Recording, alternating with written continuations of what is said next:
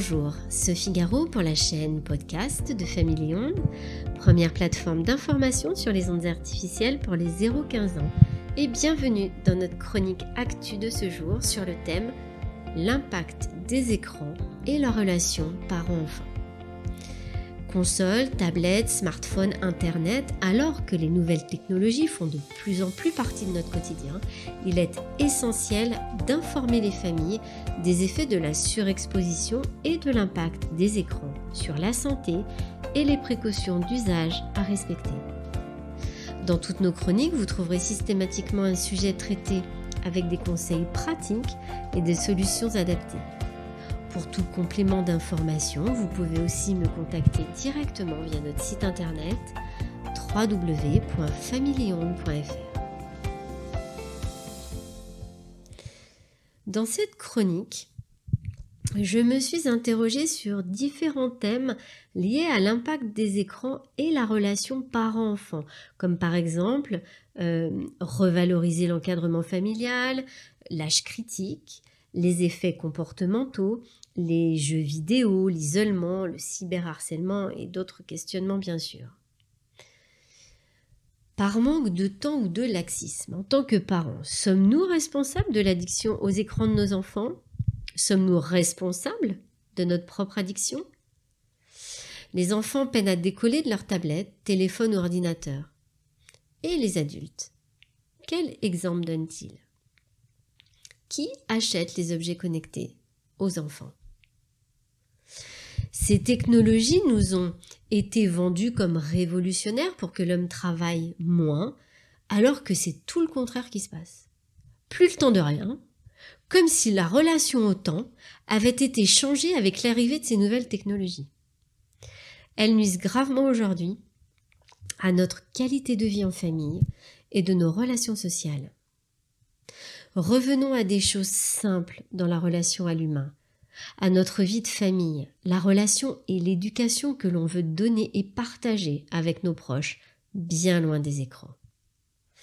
Je vous propose des solutions et des incitations à consacrer de la qualité de votre temps à vos enfants et à vos proches.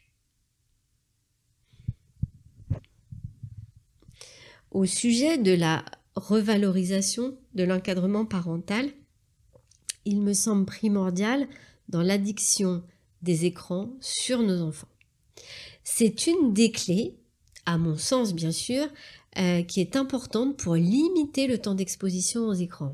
C'est-à-dire euh, bah, poser un cadre, un cadre de temps d'écran par jour ou par semaine ou par mois. Chacun fait ce qu'il veut en fonction des familles et de responsabiliser nos enfants et nous-mêmes pour donner l'exemple.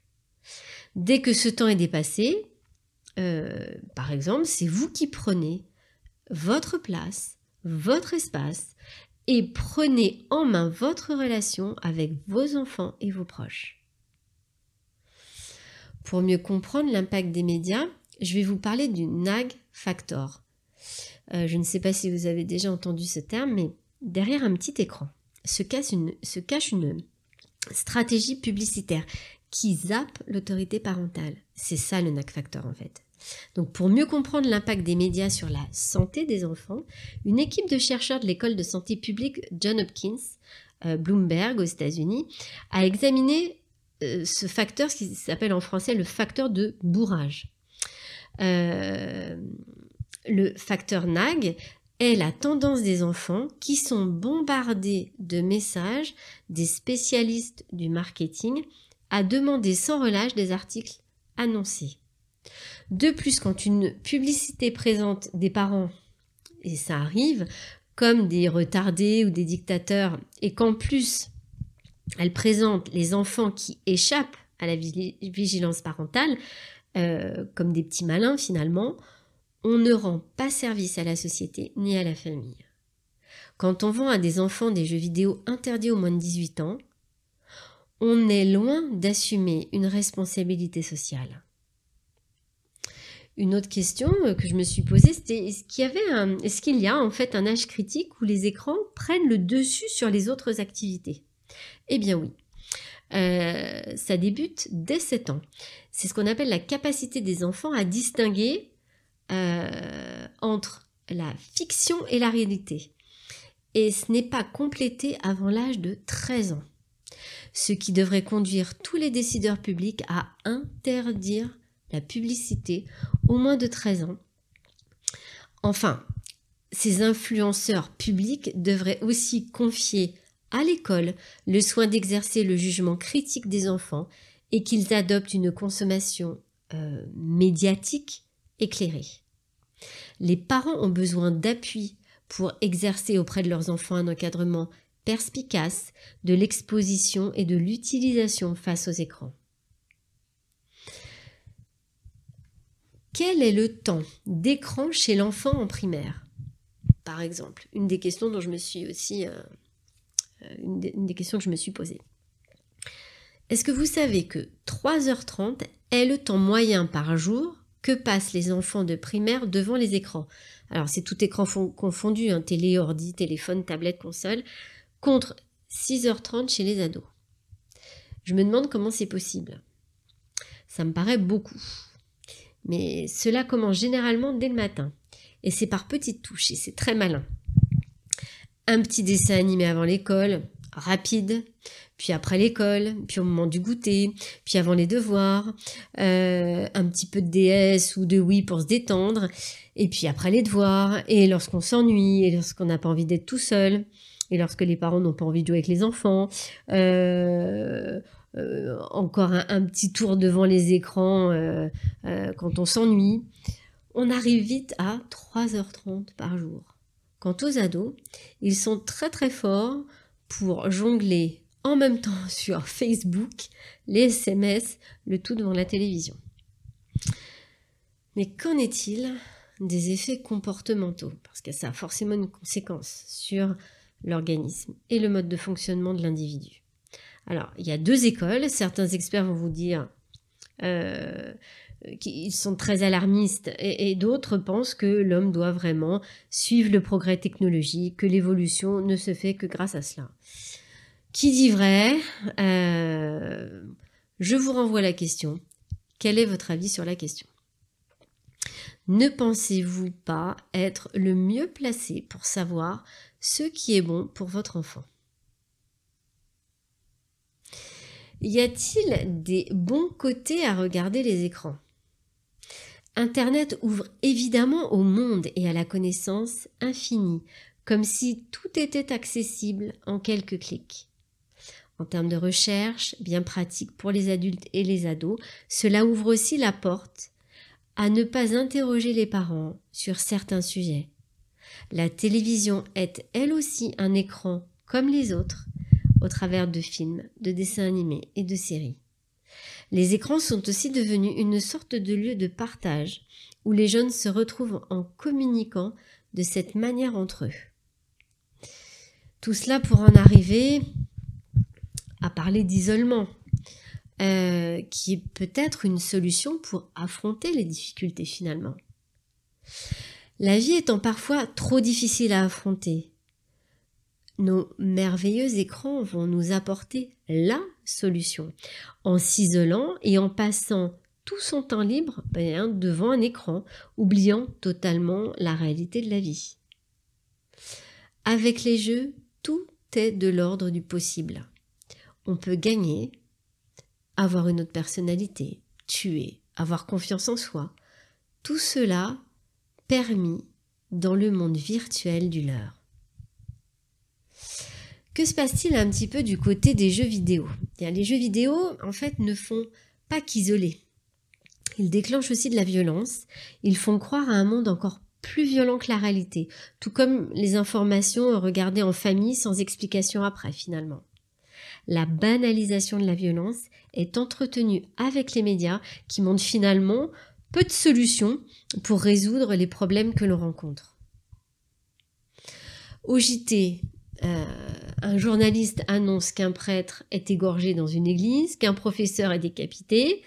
La violence de la guerre en Irak devient une banale information, puis le journaliste enchaîne sur un sujet au cœur de notre région. Comme si la violence était au même niveau que toute autre information. Plus personne ne réagit et 24 heures plus tard, c'est déjà oublié. Comme si cela n'était pas réel finalement. un fait divers parmi tant d'autres.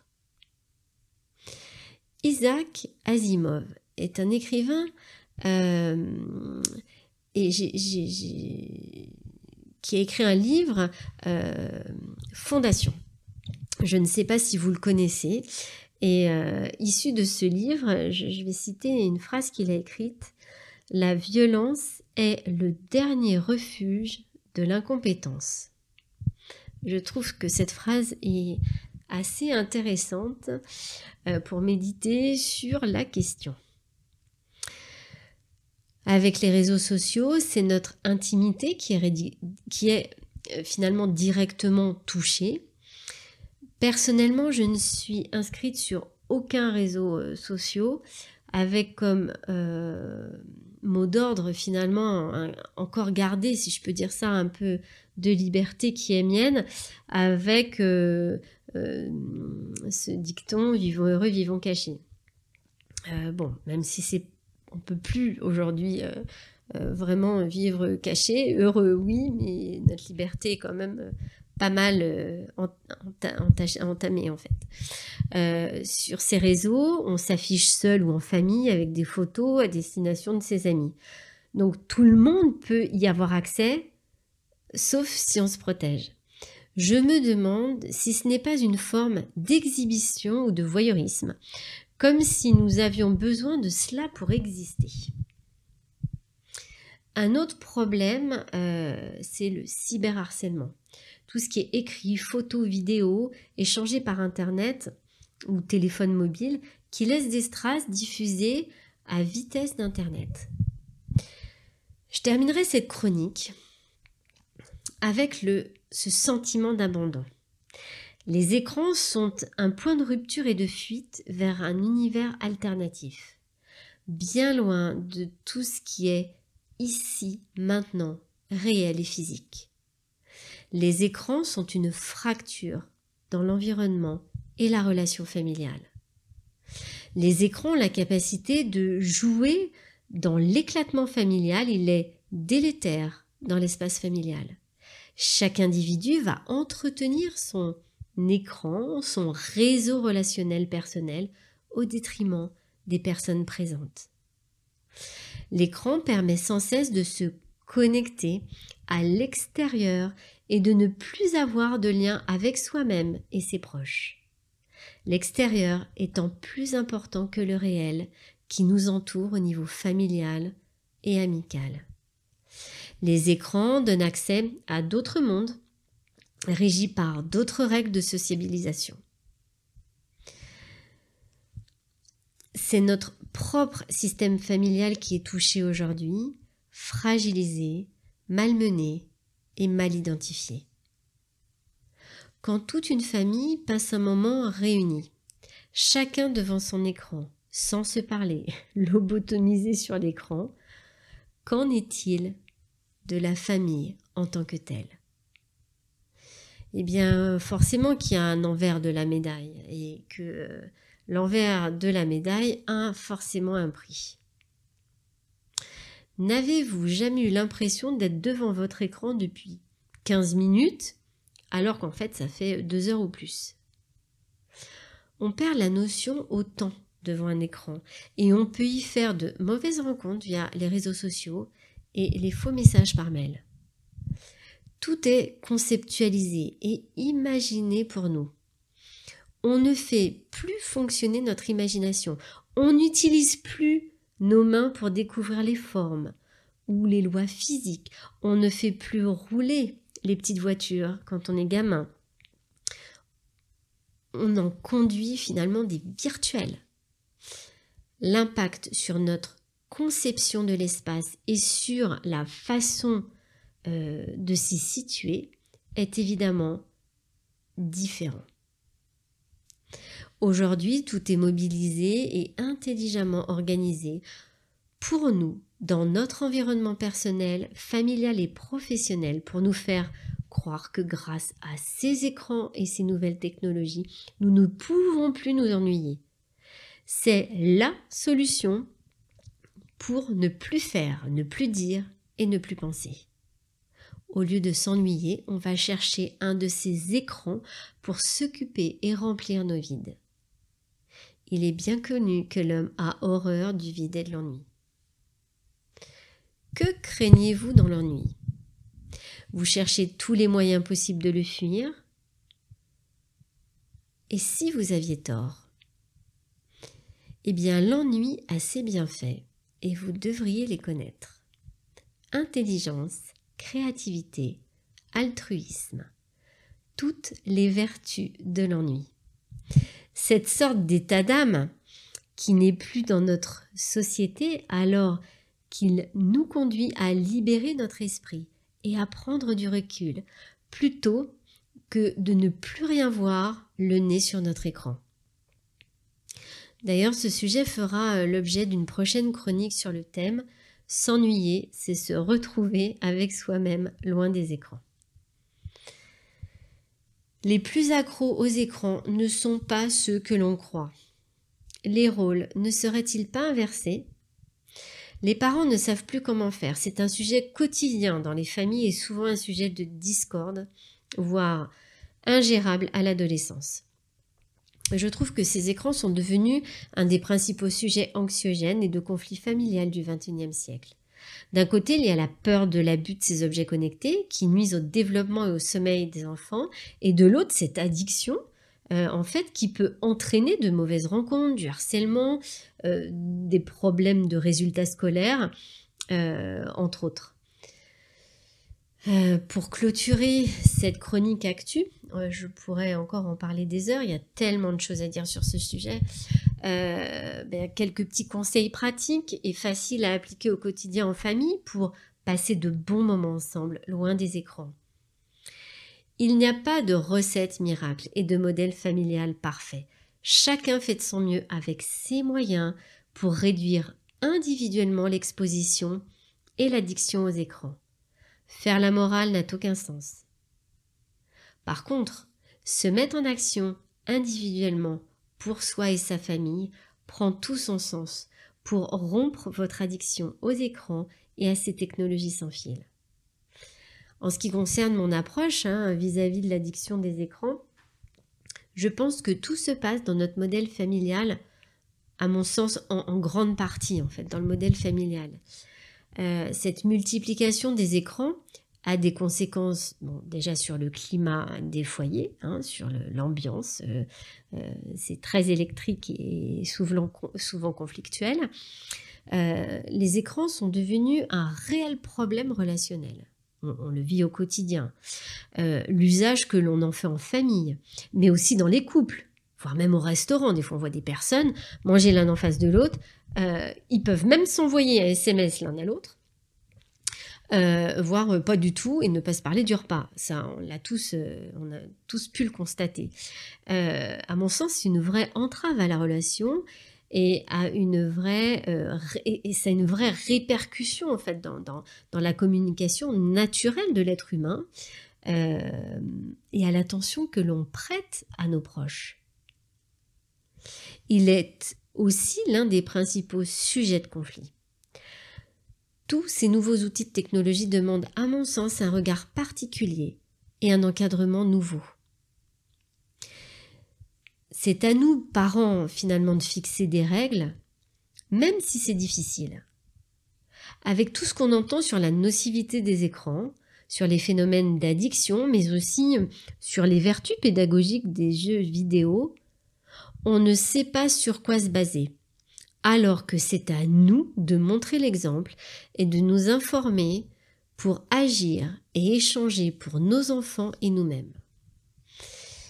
Euh, bien, moi j'ai mes petits conseils pratiques hein, de, mon quotidien, des petites choses que je mets en place de façon régulière, comme des petits rituels, euh, comme par exemple instaurer des règles pour délimiter un espace physique et des plages horaires. Euh, je vous explique de toute façon, à la base, je, ne mets jamais d'écran euh, en marche le matin, pas de télé, euh, même pas le téléphone portable. Euh, c'est juste une fois que je, suis prête, prête à monter dans la voire pas du tout. Pour éviter ce côté addictif tout de suite de savoir aller très vite combien j'ai reçu de SMS, qui a répondu à telle conversation, etc. donc pas d'écran le matin, ça tout le monde, je dirais que c'est une évidence.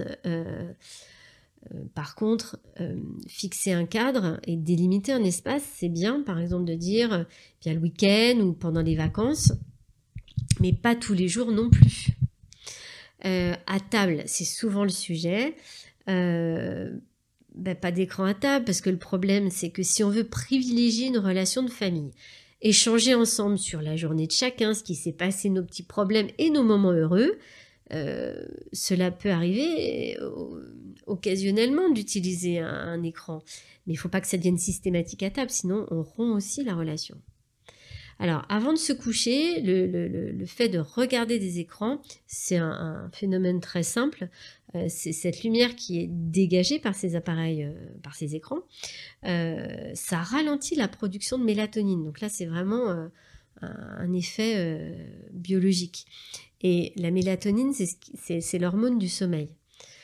Donc éviter bah, de laisser les enfants par exemple en leur disant je te laisse 5 minutes avant de te coucher à jouer à tel jeu vidéo ou à répondre sur ton téléphone portable. Donc ça va impacter bah, considérablement en fait cette production de mélatonine. Bon, le fait des, filtres parentaux, par exemple, de, dire pas de filtres parentaux, ils sont inefficaces. Et ça, on l'a tous expérimenté. Euh, nous sommes euh, le meilleur filtre parental, si je pourrais dire ça comme ça, pour protéger nos enfants. Alors après, il y a des personnes qui mettent la télé dans leur chambre, ou dans la chambre des enfants, ou dans leur chambre. je ne suis pas partisane de cela, pour le côté d'isolement, en fait. que ce soit une télé, un ordinateur ou, une tablette, enfin bon, c'est quand même synonyme d'isolement. C'est un petit peu dommage. Euh, d'enfermer un enfant euh, alors qu'on peut tout à fait partager avec lui. Et ça, vous le savez aussi. Et je vous le dis dans beaucoup, beaucoup de, podcasts, ça fait partie de mon mode de fonctionnement, mais je reviens toujours, c'est privilégier l'humain, privilégier le lien physique, le contact, le réel. Euh, ce n'est pas euh, pour autant euh, que je ne vis pas avec la technologie. J'ai tout ce qu'il faut comme tout le monde, mais j'essaie de m'en servir à mon petit niveau de maman, avec mon petit niveau de connaissance, au mieux justement pour privilégier cette relation de famille. les, enfants ne sont pas les seuls à avoir un rapport désordonné et compulsif aux écrans. Les adultes, c'est pareil. les parents eux-mêmes ne savent pas se mettre de limites et entendre dire on ne peut jamais discuter avec toi, euh, tu es toujours en train de répondre à des messages, euh, euh, quelque part, on a pu tous en tant que parents déjà entendre ce genre de, remarques. Et nos enfants nous disent, on est là, on aimerait bien que tu nous entendes, on est physiquement là, décroche de ton écran. Finalement, ce type de comportement résulte d'une absence aussi d'éducation à, ce que permettent ces appareils. Nous vivons une période de grande insécurité psychologique finalement. Les gens ont euh, sans arrêt l'impression qu'ils sont en train de rater quelque chose, enfin je sais pas comment exprimer ça, euh, et ce sentiment euh, est entretenu par les médias, pour lesquels tout se joue au présent ou dans un avenir immédiat. On n'a pas le temps de se poser, il faut que tout soit fait rapidement, tout de suite, maintenant. Bah, la faute aussi à ces industriels de créer des outils pour travailler en permanence, n'importe quand, n'importe où, à n'importe quel moment, à coup de messages vite rédigés. Euh, je répète souvent la même chose, mais la bonne relation avec ses enfants et ses proches, euh, n'est pas dans l'interdiction, euh, mais dans des règles de relations humaines où l'on doit privilégier l'individu avant une technologie ou un objet connecté et plus que toute la relation euh, physique représente avec eux ce que l'on aime et leur dire qu'on les aime.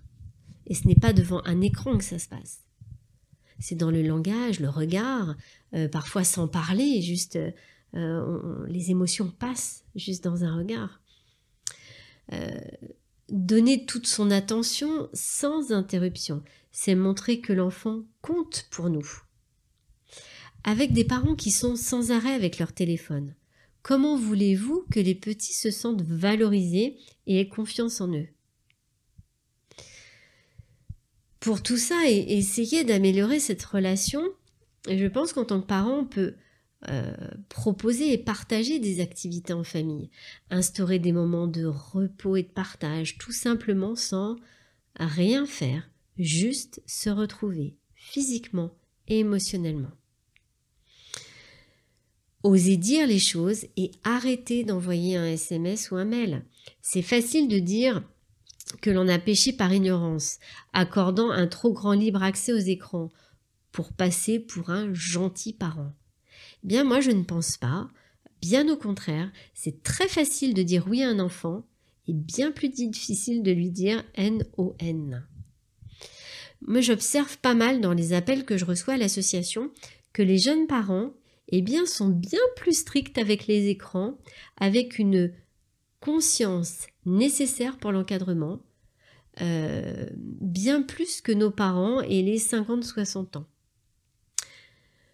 je ne pense pas non plus préjudiciable d'être un peu strict, avec des interdits plus clairement énoncés. C'est de bon augure, me semble-t-il. Et voilà, c'est la fin de notre chronique. Euh, merci de votre écoute. J'espère que cela vous permettra d'avoir un autre regard sur l'addiction aux écrans et la relation entre parents et enfants. Le sujet pourrait être débattu pendant des heures. C'est juste une invitation à la réflexion. Euh, la démarche initiée par notre association est la voie de l'avenir si l'on veut protéger nos enfants des ondes artificielles créées par l'homme, leur laisser un monde durable, une société responsable.